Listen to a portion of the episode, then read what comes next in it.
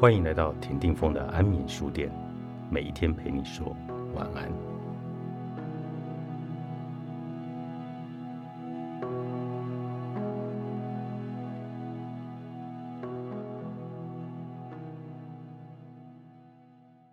不要在最好的年纪吃的随便过的廉价。今天安眠书店特别企划访问到作者蔡佑玲。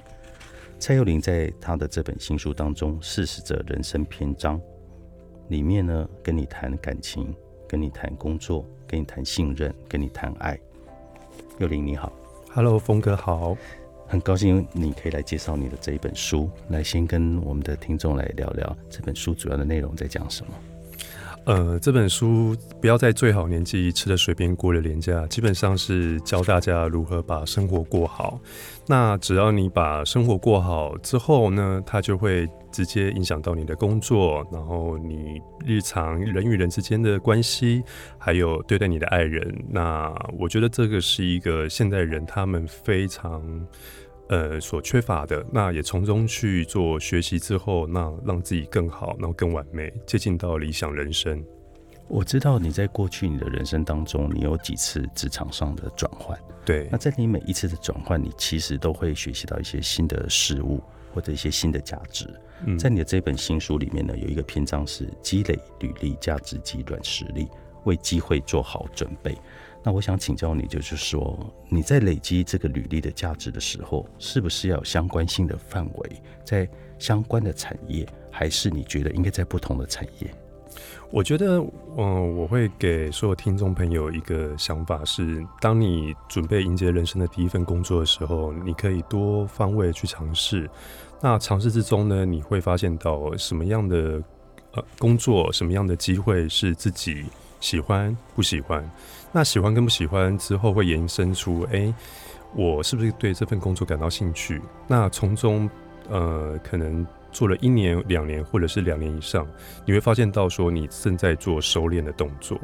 那我觉得，对于一个很漂亮的完美履历来讲的状态是，你可以跳很多产业，这是没有问题的。那在跳很多产业的过程中，你记得一定是在同一个职位跟职务范围之内。比如说，我今天在第一份工作是在公关公司学企划，那在第二份工作的转换跑道是，你可能在品牌公司也担任企划的工作，那甚至到延伸到你理想的产业别，比如说我很我对食品、食物或者是在餐饮餐饮是有热情的，那你还是要跳着这样的方式去做企划的相关工作。那如果说在有一天你到了三十岁，或者是在接近你从月薪要转年薪的过程中，你会发现到说你的履历其实是很多元的，但相对的专业性来讲，是你都同样在行销企划的同样的跑道上去进行。对，所以刚才我们提到了，就是热情这件事情其实很重要，就是你对什么样的工作你会有热情。那这个就是说，每一个人你一定都要先去找到你热情的所在，是，就是你究竟喜欢什么，那你要往这里去前进。那当然，在这个过程之前，我们也许不会那么的顺利，一步到位，我们可能要绕几个弯，做做好几种不同的工作，我们才有可能到达你想要去的，找到你自己人生职场上的定位。那我自己呢，其实也是，其实在做音乐以前，我其实在很多不同的产业都都做过。可是你的心中其实很清楚你要往哪里去，所以你知道你往哪里去这件事情其实是非常的重要的。你要开始去寻找你自己的热情的所在。所以在这本书里面呢，他一开始就是告诉你，就是说你要怎么样去累积你自己的价值。那机会是给准备好的人。那这这件事情也是我一直相信的。我记得那个时候我一直想要做音乐，我想要往音乐公司的这产业去。可是如果我今天没有为自己做好准备，就算机会来了，其实也没有用。我记得那个时候，呃，有一个很棒的机会，就是我的杂志社的主管，他希望呢，我能够去采访一个当时的巨星啊，陈淑华。可是呢，那个时候对我们那个时候不是 Internet 的时代，我们必须要去图书馆找很多很多有关于陈淑华的资料。那其实坦白说，我根本不知道我会不会遇到他，因为我打电话去唱片公司。其实被挂电话的，人家根本唱片公司不愿意安排给你这个小杂志采访。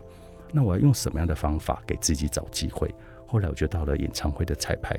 彩排现场，我就混进去了里面。那混进去之后，其实我也不知道我会不会遇到。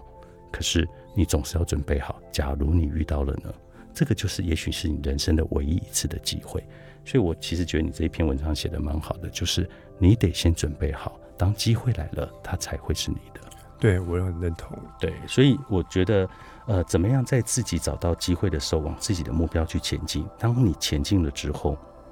你如何在同一个你会做的这个专业里面、这个领域里面，你有不同的履历？我觉得其实是没有问题的。就像你刚刚讲的，你可能在不同的产业里面。对，那第二个，第二个我想要请教你的就是说，你这一本书，呃，除了在工作的这个领域领域里面，在给很多的年轻人一些，呃，知识上也好，或者怎么样，在心理上有一个准备。同时，我看到里面有讲到情感的部分，对，那我觉得情感部分这这里面也提到非常的多。那在这个里面呢，有很多的经验，就是说，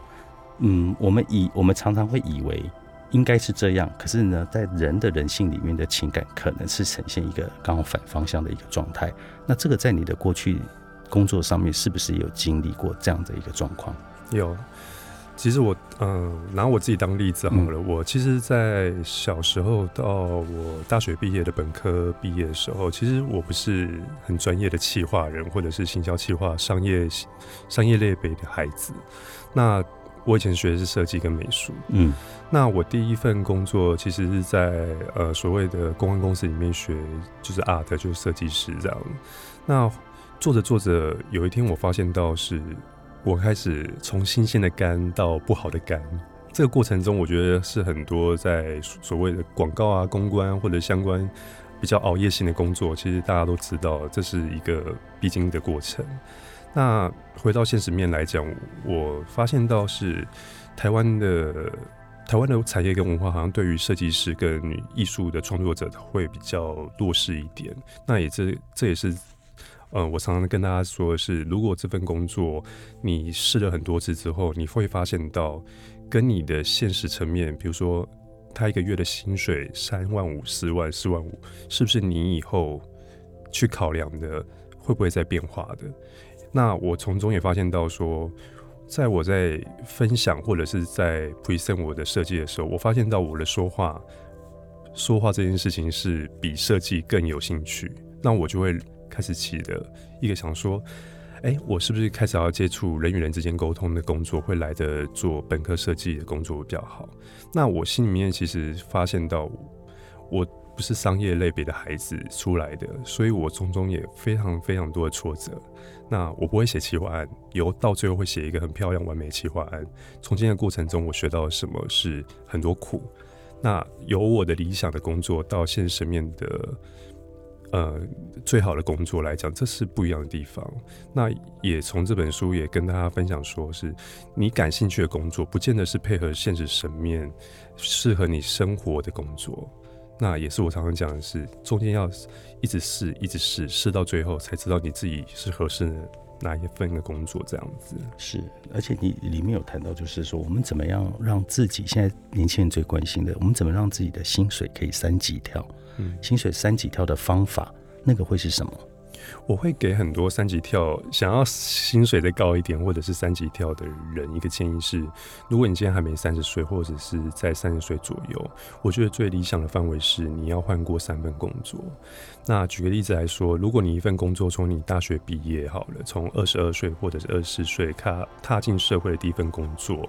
那到你三十岁的时候，其实，在短短的五年到六年时间，你如果一份工作是很单一的，那你等到有一天到三十那时候，你在新公司或者新的产业，嗯，人资或者 HR 就直接会问你第一个问题是，在这五年到六年之间，你都没有想要换工作吗？那可能比较老实的孩子，比较踏实孩子说，他就会回答，哎，没有啊，因为我觉得我很忠诚这份工作，所以我做了六年。那对于一些呃，人资或者是在面试你的人，他们就会反问你说，他们的内心的考虑跟担忧就是你太单一了，你没有接历过外面的社会在干嘛，所以我用你雇佣你进来，我也会担心是你下一份工作算是第二份工作，你会不会有变通跟创意所在？那反过头来，如果你一份工作是从一份做了两年。然后下一份也接了一年半，或者说在第三第三份工作到了差不多也也是经历两年到三年时间，你会发现到你到了三十岁左右来看工作，你的履历是很漂亮的。那在于新公司或者是从低薪要转高薪的时候。呃，人资他们就会认为是你这个孩子其实是有在突破，有在成长，知道自己要的是什么。那最好最份呃最后一份工作呢，是可以拿到理自备的头衔，比如说你拿到副理，你拿到经理，或者是有管理职的工作。那接下来你去谈判三十岁过后的第一份新的工作的时候，你的薪水可能会从刚开始的。呃，刚开始的三万到四万，你可能多了一万块，多了一万五，到了两万，甚至你可以开始谈判，是你要开始变成年薪，而不是拿过去的月薪。对，那在所有谈判之前，你一定要累积的是自己的能力嘛？对，我觉得那个其实才是最重要的。是对，因为在一个市场自由经济的市场上面，这个其实最现实的。你有多少能力，你就知道多少的薪水。是。那我我自己的经验是这样子，我在二十一岁的时候，我刚进入滚石唱片的时候。那时候我的薪水只有一万四千块，然后那个时候是一个宣传的助理，就是我要做写新闻稿，然后跟记者联系，对，只有一万四千块的薪水。可是那个时候我每一天，呃，吃一碗泡面，早上吃一半，晚上吃一半，然后就解决了一餐。然后到了月底了，我就没有钱了，然后那个时候我就会去歌手家里去蹭饭吃，对，那个是一个很辛苦的过程。可是我自己心底心里很清楚，就是知道说。我不会一直这样，我不会一直只领一万四千块。这个就是为什么我还继续待在这个公司，然后我会继续努力的原因，是因为你要知道你自己可以被看见。那你要怎么被看见？你的实力要够突出。所以当别人在做呃一天八小时工作就回家的时候，我可能是做十六个小时。所以呢，当我的付出被看见的时候，我记得我到第二年的时候，我就已经变成一个月三万五的薪水。然后再到第三年的时候，因为跳槽，因为在这个产业大家都看得到你的成绩，所以到第三年呢，我就到了点将唱片。然后那个时候是老板直接跟我 interview，所以那时候我的薪水已经直接就跳到五万块，在当年其实非常多的。所以如果你要对你自己的薪水，如果你觉得不满意，那请你先去加强你的实力与能力。对每一个公司来讲，就是你所付出的值得我们给你的。那这个就是公司要的人，对，那所以你一定得要让自己开外外挂人生，让自己更强，更有贡献度，对，那这个就是我觉得可以三级跳的一个很重要的原因。那还有一个就是现在你的书里面有提到，就是现在年轻很多的年轻人都会想到的，如果我现在的实际的工作跟我梦想中的工作这中间有落差，那么我该怎么去 balance 这个中间的落差？我是该离开？只管去找一个梦想中的工作，还是我应该在这里先去累积？嗯，我觉得会回到现实面，你必须看一下你的生活需要的